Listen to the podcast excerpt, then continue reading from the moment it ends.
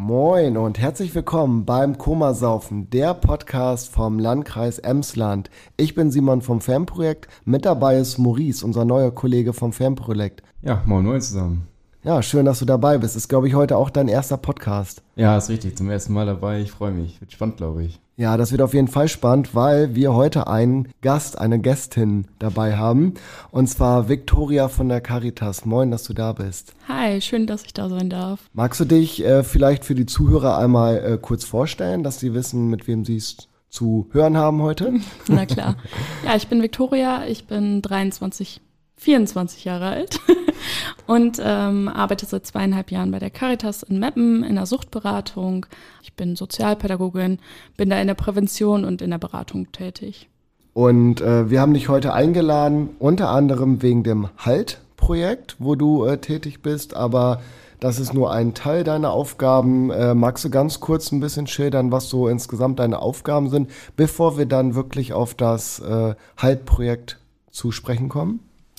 Ja, sehr gerne. Ähm, genau, also unter anderem ist ähm, halt meine Aufgabe, gehört eher zum Bereich Prävention.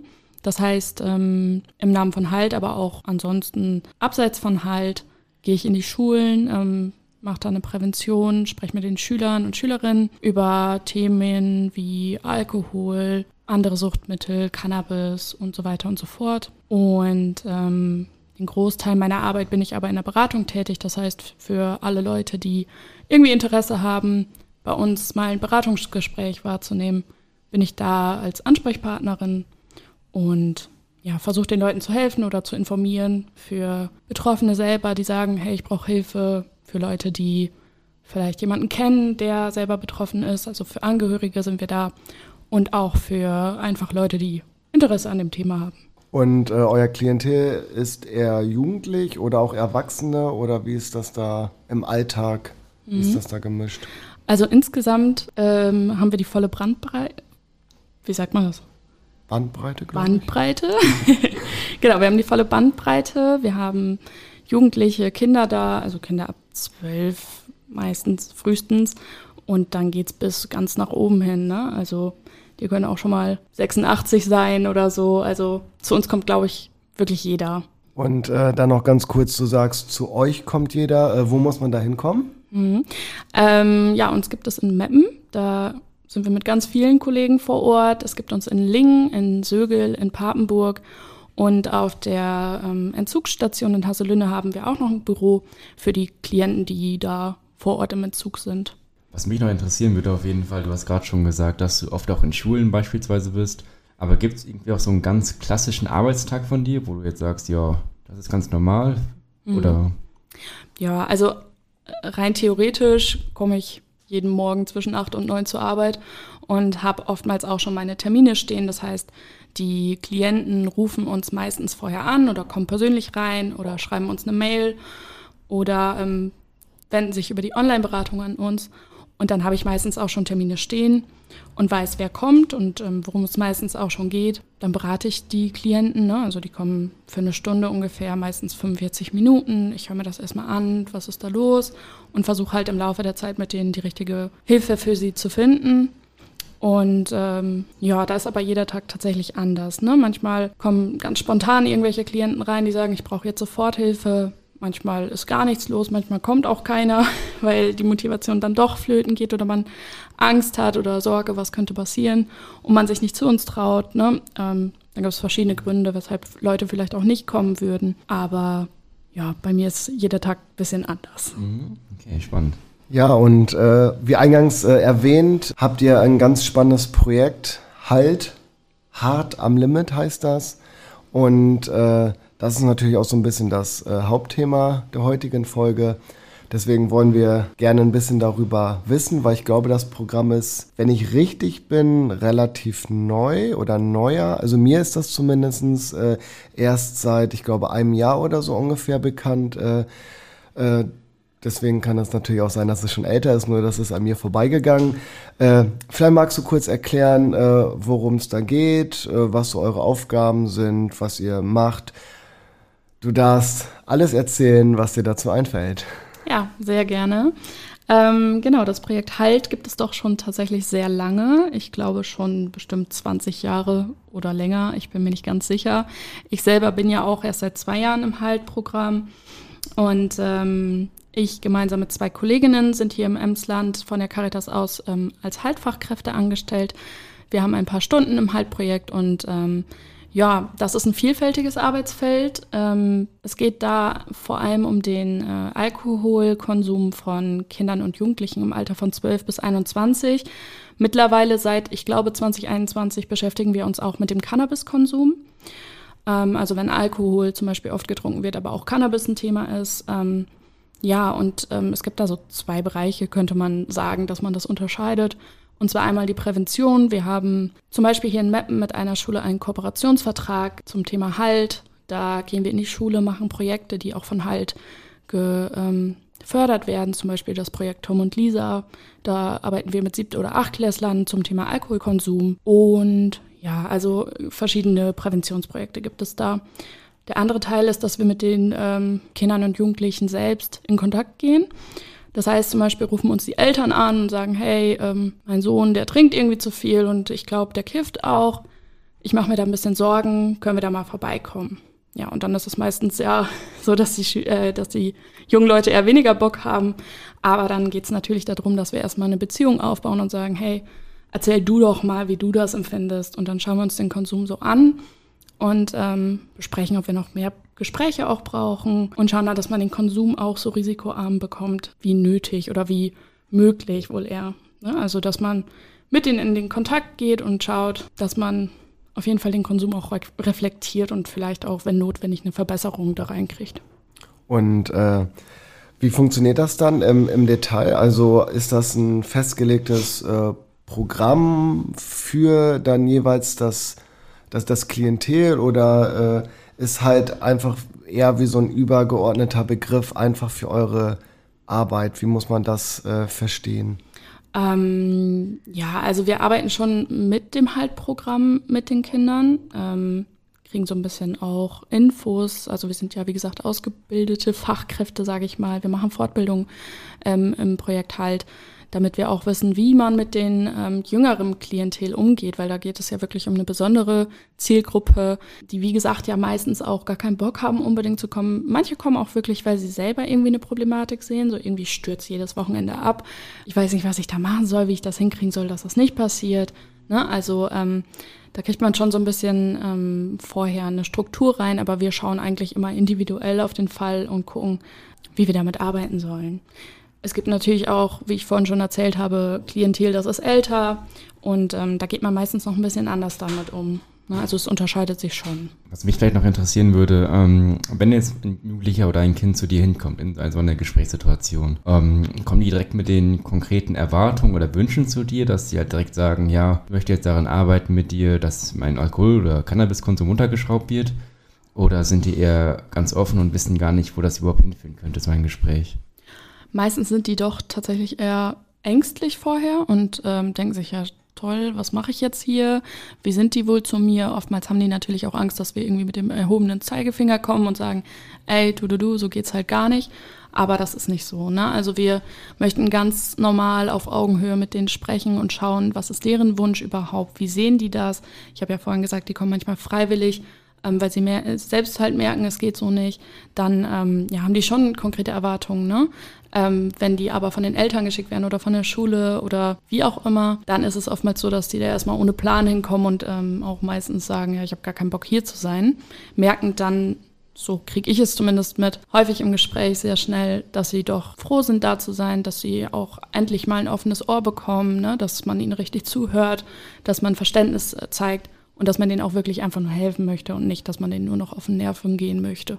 Wenn jemand zu der Beratung kommt, muss man dann was bezahlen oder wird das, äh, ist das für den äh, zu Beratenden umsonst? Mhm.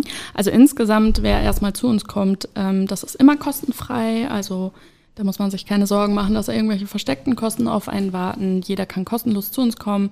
Man kann sich auch anonym beraten lassen oder ähm, ja, wir stehen ja natürlich auch unter Schweigepflicht.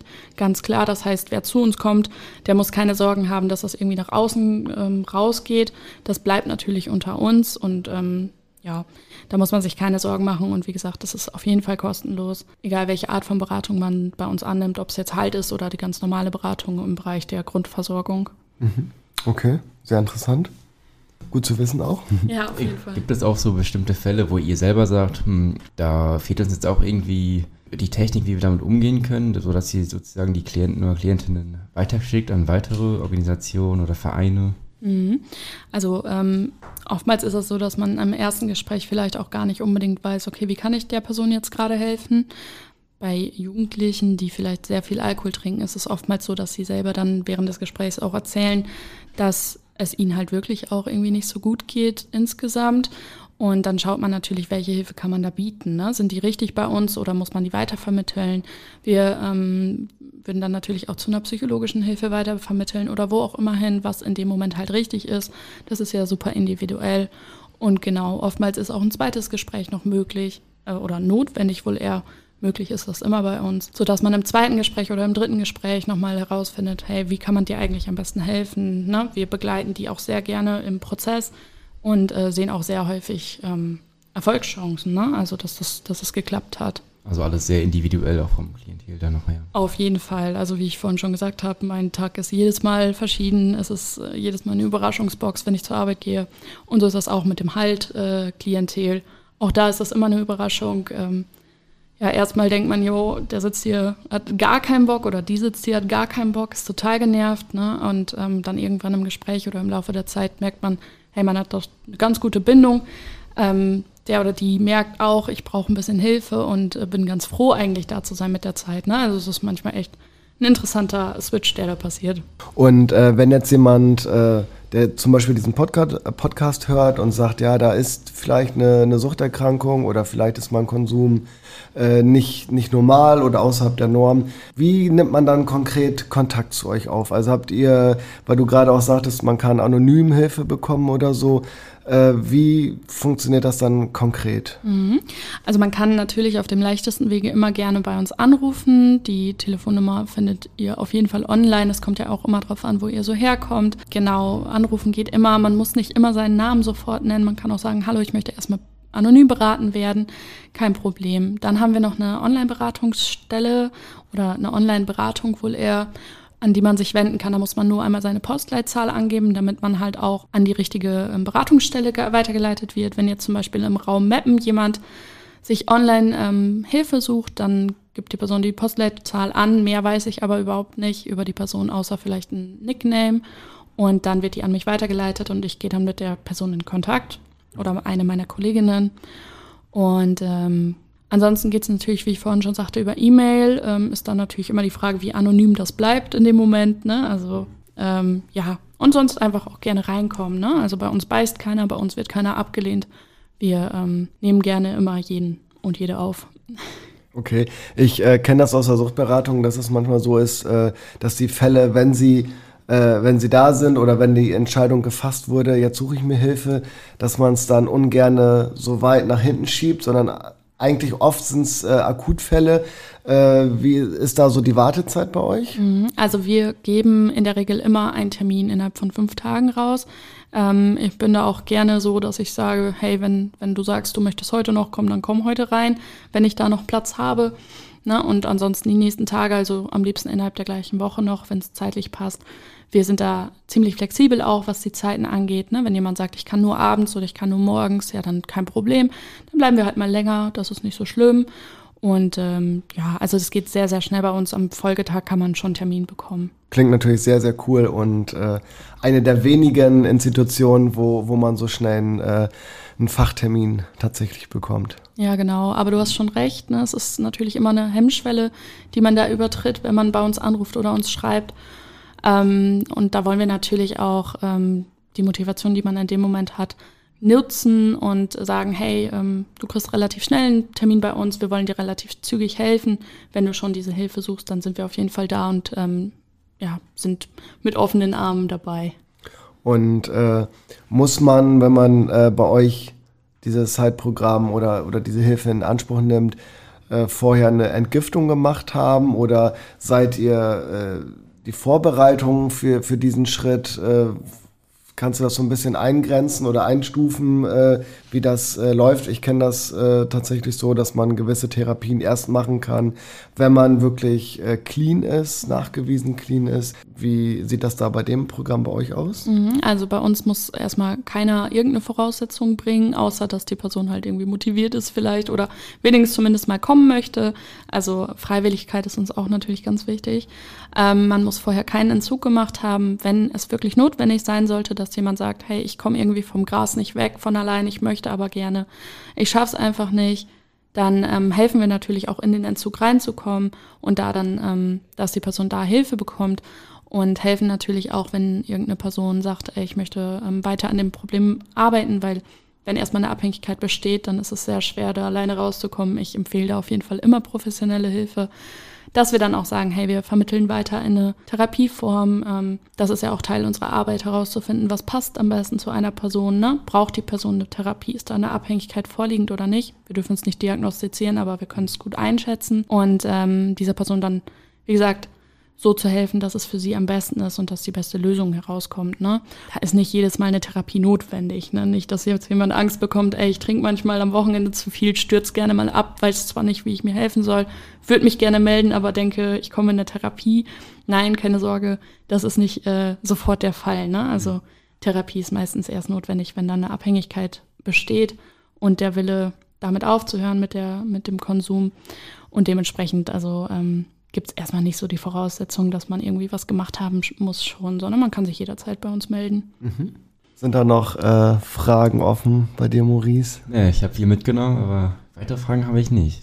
Ich äh, glaube, du hast das schon sehr, sehr gut äh, erklärt und äh, einen guten Einblick äh, gegeben, was, was das Projekt ist oder das Programm ist. Wie gesagt, mir war das vorher nicht wirklich äh, bekannt. Äh, ich äh, werde das auf jeden Fall auch in, in unseren Arbeitsalltag mal mitnehmen, falls da irgendwie mal jemand ist, wo ich das Gefühl habe, der könnte da eventuell auch Hilfe gebrauchen, die auch über unsere Arbeit hinausgeht.